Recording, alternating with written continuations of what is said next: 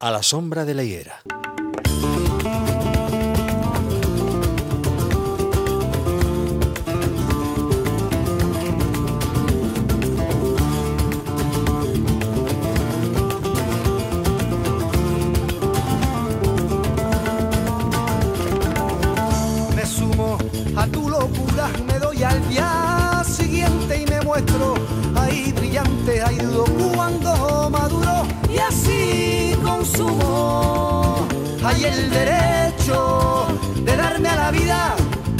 Hay el derecho de darme a la vida.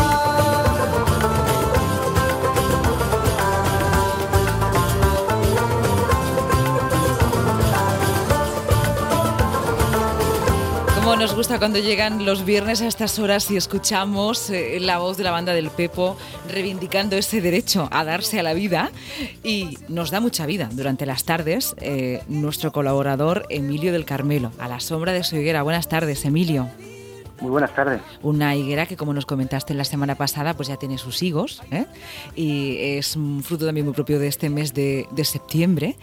Y, y, no sé si en estas fechas, Emilio, la gente estaría o más debajo de la higuera o preparándose para las ferias y fiestas, que es algo que estaría sucediendo si todo hubiera ido dentro de, bueno, pues eh, de un momento sin pandemia, ¿no? Pero no ha sucedido. ¿Qué podríamos hacer? Pues con tu ayuda, debajo de tu higuera, que nos digas por qué en este mes de septiembre da la casualidad, si es que casualidad o no, de que se celebren fiestas patronales en casi todos los puntos de la región de Murcia. Bueno, pues, a ver, casualidad eh, ciertamente no es. Hablábamos hace varios programas de que eh, las festividades, al fin y al cabo, eh, tenían un vínculo con lo religioso, pero también con el calendario eh, agrícola. Entonces, es normal que nos encontremos entre el 15 de agosto, que es la, la Virgen, bueno, la, la Asunción, hasta eh, bien entrado el mes de septiembre, incluso al final del mes de septiembre, nos encontramos con que las celebraciones patronales son multitudinarias. Y en concreto con el mes de septiembre más todavía. Es más, todavía nos quedan por coger algunos higos, los higos blancos, los higos verdales, Lo- con lo cual... verdad ¿Blancos y verdales son los mismos? No, ¿Mm? no, no. Son, son dos variedades. Los blancos son. Más pequeñitos Sí. y los verdales son un poquito más grandes, pero sí que es verdad que son extremadamente dulces. ¿Y por qué se llaman no- blancos? Porque tienen esa forma blanquecina en, en relación, en comparación con otro con otro higo, eh, la, la breva más grande, eh, tal vez un poquito más insípida, pero bueno, eso depende también. Luego tiene la torera, eh, los higos marraneros, que son los más, digamos, los que se utilizaban prácticamente para eso, pero bueno, Es posible, Emilio, y esto ya te lo digo así como acordándome, desempolvando un poco la memoria genética, que esos higos blancos en algunos lugares se les denomine higos pajareros. Es- exactamente, exactamente, exactamente, exactamente, exactamente. Eso es- la- yo he utilizado eh, el léxico eh, El más propio de culto, la- el más culto tú. No, no, no, que va, que va. traído- el- te he el- traído yo un poco a- al folclore. No, no, no, pero, pero la verdad es que se utilizan distintamente blanco y pajarero. Sí, Blan- blanco sí. y pajarero. La- lo cierto es que esto es como los cuentos, ¿no? Sí.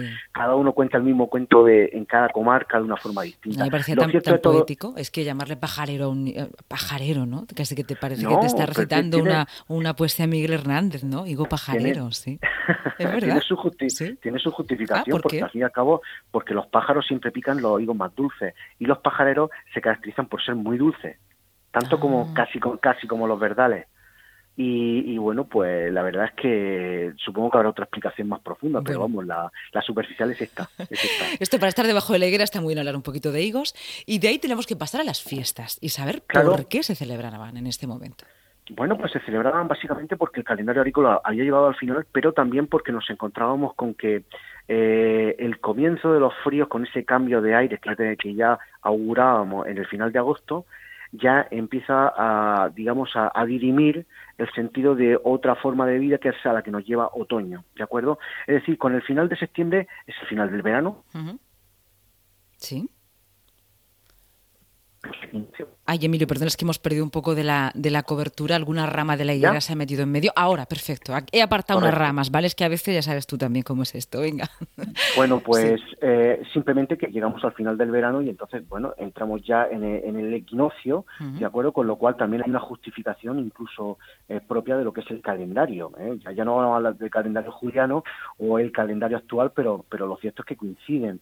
Mm, sí que es sí que es eh, bueno digno de subrayar o de que centremos nuestra atención en que septiembre está copado todo de fiestas, donde se conmemora precisamente, em, eh, digamos, efigies, tallas, eh, personalidades de santos, personalidades divinas, marianas em, o cristológicas, precisamente por, porque la historia está detrás, pero detrás de pandemia, de epidemia, de, de gripe, de mm, paludismo, etcétera, etcétera. Y claro, nos encontramos con que también eh, se solapan, eh, digamos, ese periodo final con la propia historia. Y claro, nos encontramos pues con cosas impresionantes. Por ejemplo, eh, el hecho de que se celebre las fiestas de Mula, que es la aparición del niño Jesús al, al, pastor, al, famoso pastor de, de Mula en el, en el, paraje del, del, Albalat o el Balate, que bueno, que es Estamos hablando de una fiesta muy importante, aunque Mula no es el Valle de Ricote, pero la comarca de, Mula y el Valle de Ricote tienen mucho parentesco. Y lo cierto es que hay una romería nocturna tan importante como la romería que también se hace entre el 7 y el 8 de septiembre al santuario de la Esperanza en Calasparra, donde lo que se hace es eh, conmemorar la onomástica de la Virgen eh, de la Esperanza en esa noche, bueno, o en ese día. En el caso de Mula es eh, en, la, noche del 20 al 21 y son romerías nocturnas donde todo el mundo se desplaza para llegar, eh, digamos, de día ya a, ver la procesión del niño de Mula.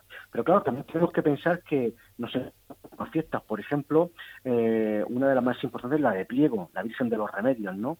Donde realmente el origen de esta fiesta está en la propia historia, es decir, nos encontramos con que hay un periodo de sequía muy fuerte, se saca a la Virgen en rogativa y entonces ante, bueno, pues la, vamos a llamar la intervención divina o, mm, eh, digamos, eh, ese, ese aplacar eh, una mala época, que afectaba curiosamente, y volvemos vez al tema de la agricultura, entonces se conmemora la, la, talla o se realza la talla de la Virgen, que es justamente lo que le pasa a la Virgen de la Fuensanta, es decir, el origen, el por qué mm, se conmemora eh, a la Virgen de la Fuensanta en Murcia tiene mucho que ver un poco con el desplazamiento de, de, la Virgen de la Rijaca, la Virgen de la Rijaca o Arixaca, que era la Virgen María, no es otra cosa, es la Virgen María que veneraban los mozárabes en el arrabal en una población mayoritariamente musulmana. Entonces, claro, decía la leyenda que Jaime I el Conquistador se había encontrado con que ya se veneraba la Virgen María. ¿Y cuál es la sorpresa de Alfonso X el Sabio? que se encuentran con que hay una iglesia donde se venera a la Virgen María. Bueno, o eso dice la leyenda. De ahí están las famosas cantigas a la Virgen María.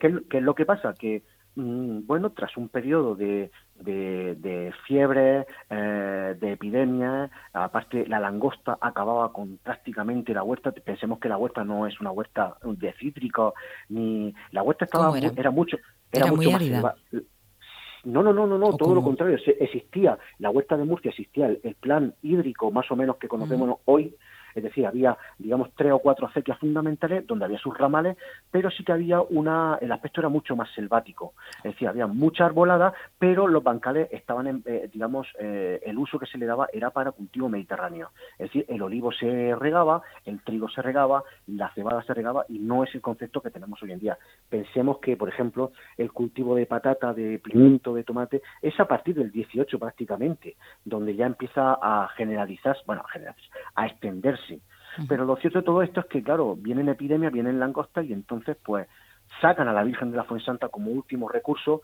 y cuál es la sorpresa que cae una nevada de espectacular, algo que, que, contradecía al propio tiempo. Eh, incluso hay por ahí mm, historias un poquito más negras de que se compraba nieve en los pozos de nieve de Alama, pero bueno, esas son historias para, para no dormir. Que se compraba nieve en los pozos de nieve, ah, para hacer como que nevaba. Exactamente. Un poco de conspiración Exactamente, claro, porque hay una lucha muy fuerte. Tenemos que pensar que la Virgen de la Fuensanta forma parte del Ayuntamiento de Murcia y el Obispado también quiere sacar tajada. Es decir, hay una lucha entre lo, lo, civil, que es el Ayuntamiento de Murcia, y luego la propia Y los alameños con sus pozos de nieve, que sí, sí, sí. La historia daría por una novela de estas, ¿no? Que, tiene que ver con las tramas conspiranoicas. No sería novela negra, porque estamos hablando de nieve, pero eh, desde luego daría. Yo creo que estamos dando alguna que otra idea. Yo creo que sí. Yo, creo, que, sí. Bueno, em, todas tienen un origen no es casual que sea en septiembre, porque tiene que ver con los ciclos y las cosechas, ¿no? Y esa preparación del otoño y es una manera también de celebrar el fin del invierno y saber que uno se va a preparar como para recogerse un poco más, ¿no? Exactamente, exactamente. Yo, y, eh, vamos, eso es lo que de alguna forma nos quieren decir esas fiestas, eh, porque sí que es verdad que luego empieza un, un periodo de sumisión, de encerramiento, lógico por el tema de los fríos, porque claro, antes hacía más frío que ahora, ahora no, ahora llega noviembre y estamos en manga corta, pero antes sí, de septiembre ya cambiaba, ese mes de septiembre era un septiembre eh, ya agresivo y octubre era bastante más agresivo. Lo cierto es que, claro, nos encontramos con que las fiestas han ido cambiando progresivamente en su aspecto, en su espacio, en su expresión. Y sí que es verdad que hasta el siglo XVIII y principios del XIX eh, son fiestas, digamos, muy, vamos a llamarle inamovibles, es decir, mm. era justamente el, el, espacio religioso con alguna celebración, digamos, vamos a llamarle lúdica, colectiva pero realmente las celebraciones eran más familiares que otra cosa. Eran, eh, por, si, por situarlo un poquito, ese famoso San Antón donde la gente va en San Antón a comer por los campos, o va en otras fiestas como San Pedro eh, o San Juan, donde van también a comer a los campos, bueno, pues eso era un poquito más la fiesta de los pueblos, el concepto que tenemos que tener. Otra cosa es que con motivo de la fiesta venía lo que era la feria. Y la feria era en la feria de ganado donde se hacían compraventas que es lo que eh, hoy en día asociamos con que la feria realmente la atracción turística de, como dicen por ahí, mm. los aparatitos para subirse a montar caballos, no, hombre, no. Es, es, es la compraventa de ganado aprovechando que había un movimiento festivo y que la gente tenía disponibilidad para comprar nuevas bestias, ¿para qué? Para la agricultura. Ah, y todo vuelve al mismo sitio donde salió, al ciclo agrícola, ¿no? Sí, sí, así de claro, así de claro. Entonces, claro, nos encontramos, por ejemplo, la, Feria de Murcia era muy importante. Bueno, la Feria de Murcia y en la, de Lorca se sigue realizando y en la de Lorca ahora ya se hace de una manera bimensual, ay, bianual, perdón, pero la famosa Sepor, que era todos los años, que es una feria ganadera. Eh, son lugares que tienen una tradición ganadera importante y recordamos Murcia. Eh, en feria y fiestas estaba también la Feria de Ganado de la Zacalla. Sí, sí, pero tenemos que pensar que en el Parque de Ruiz Hidalgo, eh, lo que es ahora mismo, bueno, ahora mismo está todo edificado, está, digamos, todo urbanizado, pero entonces era, digamos, eh, el sitio de solar de todos los ganaderos, donde ahí tenían sus mm. toros, vacas, etcétera, porque por la proximidad del río poder mantener a las bestias, digamos, frescas para para lucir la venta, etcétera, etcétera. Y, y, de, hecho tenemos fotos. La, la, familia de la familia Viudes sacó un libro muy interesante hace ya varios años, muchos años, donde se veían estas fotos y eran maravillosas, porque se veía el aspecto real del huertano, un aspecto que no tiene nada que ver con eh, tan idílico, ¿no? sí, tan idílico y tan y tan no sé tan desviado, tan desviado, pero no obstante, no obstante eran gente, pues eso, muy vinculada con la tierra, no debemos olvidarlo, entonces, muy realistas. Una cosa, eh, puede ser, por ejemplo, imaginémonos un, nada, un 11 de septiembre, lo vamos a poner unos 100 años atrás, ¿no? O 150, así, por poner una, cifra redonda. Eh, ahora mismo, eh, nuestros antepasados estarían arreglándose a estas horas de la tarde, solían salir por la tarde, se ponían ahí, pues supongo que la ropa de los domingos, ¿no? Y luego o, se iban a comer ahí al, al, al campo con algún bocadillo, no sé de qué podría ser, y luego iban y compraban algún pollo, alguna vez y ya volvían a casa. Así era un poco su feria. Pues básicamente sí. Eh, tenemos que pensar que eh, lo que se podrían permitir a lo mejor, mm, no sé si un pollo, pero algún trocico de turrón sí. Tenemos que pensar, ya, ya lo, ya lo Es más llevadero llegar a casa con un trozo de turrón que no con un pollo. Claro, Es, que, es que normalmente en, la, en, la, en el uso cotidiano, en el uso cotidiano eh, la gente solían tener cuadras, solían tener pollos, solían tener conejos y entonces era habitual que lo que no lo que no abundaba era el azúcar, el azúcar, el dulce. Ah. Entonces, claro, el otro día hablando con un compañero de Lorca, porque claro ha sido la feria chica, eh, pues compró varios tipos de turrón y entonces me llamó la atención que había un turrón de patata. Entonces, claro, dice, es que este era el turrón de los pobres, que me recuerda mucho también un poco a la empanadilla de patata propia de la zona de altiplano, de Yecla.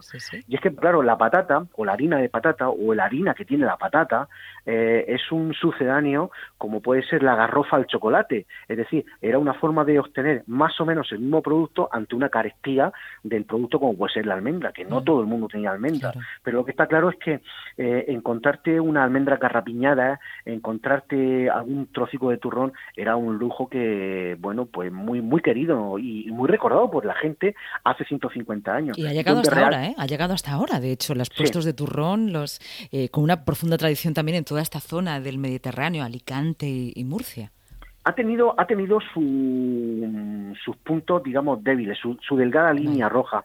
Pero sí que es verdad que hay una conciencia colectiva con, con los productos locales que ahora no no sé por qué, pero afortunadamente se están considerando gourmet. Es decir, ahora mismo ya hay quesos locales que por su alta calidad y porque también son excesivamente caros, porque no tienen un mercado muy amplio, se están considerando gourmet. Y eso le está pasando a turrones, le está pasando a alfajores, le está pasando a quesos, a licores propios de la zona. Y la verdad es que son bienes que mm, de alguna forma representan y simbolizan el motivo de la fiesta. No se puede entender la fiesta sin lo religioso, pero tampoco sin lo culinario. Ya, ya, nos hemos dado cuenta porque siempre eh, debajo de tu higuera ahí a, la sombra, acabamos tomando o un anís paloma ¿eh? o, un higo o en este caso un poco de turrón.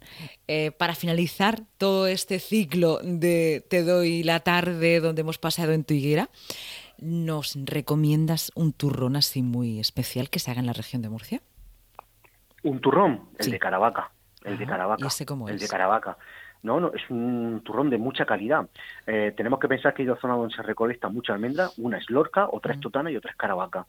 Eh, bueno, todo el mundo habla de que la almendra marcona es la de mayor calidad pero no sé por qué, pero en Caravaca hacen un turrón de mucha y muy buena calidad. También es verdad que hoy en día, gracias a los aparatos, eh, nosotros podemos hacer turrones en nuestras casas y, es verdad, pero de, toda la vida, mmm, Caravaca siempre ha tenido una, una, alta calidad en su turrón y, y, del producto de la almendra no solo se han hecho turrones, sino que han hecho alfajores. Para quien no lo sepa, un alfajor no es ese alfajor que vemos en las tiendas como que es parecido al polvorón.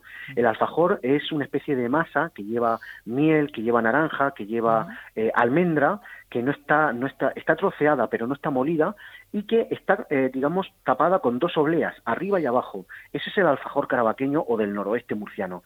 Y a mí me parece que es eh, uno de los turrones de mayor calidad y es que siempre aconsejo. Lo que pasa es que, claro, eh, la cabra tira al monte y mi sangre pues tira, tira, tira para el Valle Ricote. Entonces, claro, yo tengo, yo tengo que aconsejar el turrón de Abarán porque siempre han sido muy grandes turroneros, pero no puedo dejar de olvidarme, o sea, no puedo dejarme a un lado a, a Lorca y por supuesto a Tutana, que siempre han sido también muy buenos turroneros. La verdad es que vivimos en una, una, mm. comunidad autónoma, un territorio, el sureste español, eh, un trocito con su paisanaje, eh, que ha tenido y que tiene una gran gastronomía y que gracias a ello pues se siguen manteniendo muchas mm. fiestas. Un día tenemos que quedar aquí en la radio con todos nuestros oyentes debajo de tu higuera para que nos cuentes un poco las historias que hay detrás del turrón, porque tienen que ser interesantísimas, ¿no? Eh, cómo es un dulce que seguro que nos entronca con nuestro pasado y nuestra raíz eh, eh, musulmana, cómo se ha tomado en contadas ocasiones porque era muy caro, su alta carga energética, cómo ha sido un regalo también para las parturientas, igual que el chocolate. ¿Quedamos en que un día hablamos de la historia del turrón?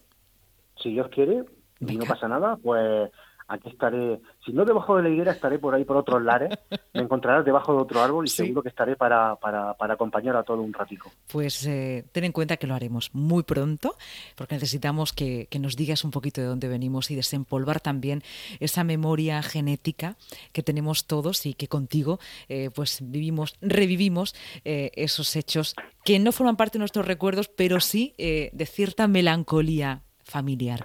Gracias, muchas gracias, Emilio. Gracias a vosotros, un abrazo. Un abrazo, adiós.